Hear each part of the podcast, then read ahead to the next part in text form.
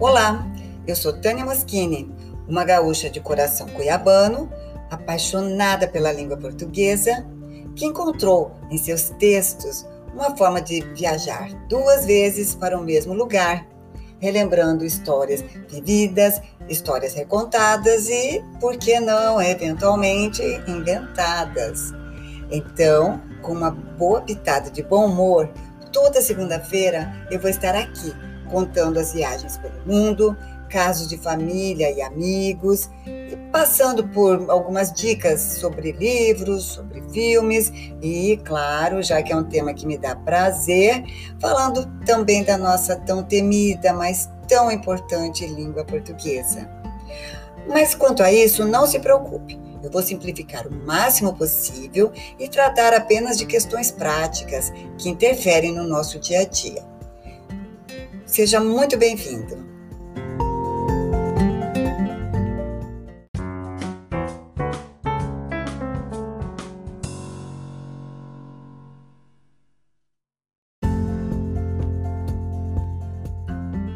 Dessa vez não vou dar nenhuma dica para vocês.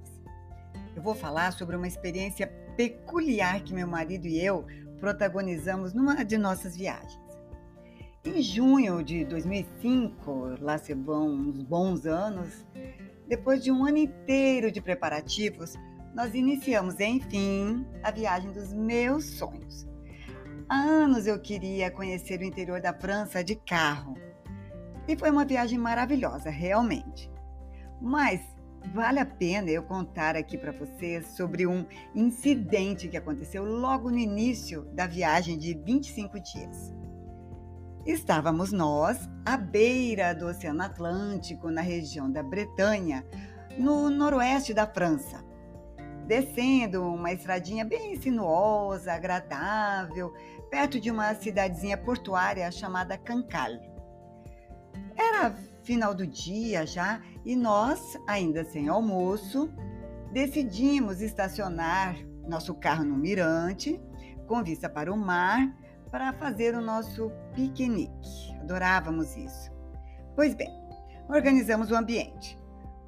Colocamos uma toalha na grama, abrimos uma garrafa de vinho, tiramos da sacola uma baguete e a manteiga, que por si só já fazem a refeição toda lá na França, né? Parece que todas as baguetes são iguais em todos os lugares da França. Lanchamos, descansamos e quando guardamos as coisas para retomar a viagem, eu não percebi que havia deixado uma latinha de Coca-Cola no capô do carro. Simplesmente esqueci, simplesmente. Quando o carro partiu, eu até ouvi um barulho de algo caindo, mas dei uma olhadinha rápida para trás e, como não vi nada estranho, não dei mais importância e fomos. De repente, apareceu atrás de nós, numa velocidade surpreendente naquelas curvinhas da estrada, uma van com o motorista gesticulando irritado e nos pedindo para parar. Hum, claro, foi o que fizemos.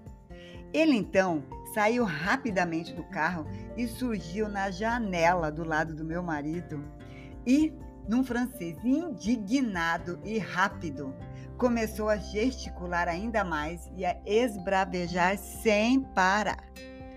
E eu, que nem de longe estava preparada para aquela situação e, sem perceber o que tinha acontecido até então, demorei a entender o que ele estava falando. A bendita latinha de Coca-Cola que eu esqueci no capô do carro caiu. Mon Dieu! Bem, eu, no meu francês mediano e aquelas alturas relutante, é claro, tentei explicar que foi sem querer, que nunca faríamos aquilo despropor... Desculpe, propositadamente, mas ele estava possesso, falando sem parar, nem me ouvia reclamou que nós, turistas, só queremos sujar o país dele jogando canete no chão e vamos embora, deixando prejuízo para eles consertar. Falou, falou e nós lá, ouvindo com cara de tacho. Enfim, Satisfeito com o desabafo, o cara saiu do jeito que chegou. Tudo suite, como se diz em francês, rapidamente. E nós, apatetados por alguns instantes, nos recuperamos da bronca e seguimos viagem, meio constrangidos, mas fomos nós. Alguns metros adiante, vimos que ele havia estacionado sua van em frente a um pequeno centro comercial e aparentemente estava contando a nossa história, pois gesticulava do mesmo jeito que havia feito com a gente. Nós passamos pela turma, demos, oh, na verdade, meu marido deu uma buzinadinha amistosa acelerou o carro e aí sim desandamos a rir, pensando no risco que tínhamos corrido de levarmos uma bela surra em pleno interior da França, logo no início da nossa viagem, ainda por cima. Agora, depois de todo o susto, uma coisa boa eu tirei desse episódio. Gravei e nunca mais vou esquecer que em francês, latinha de refrigerante é chamada de canette. Foi o melhor método de aprendizagem que vivenciei, de dar inveja até à minha professora de francês.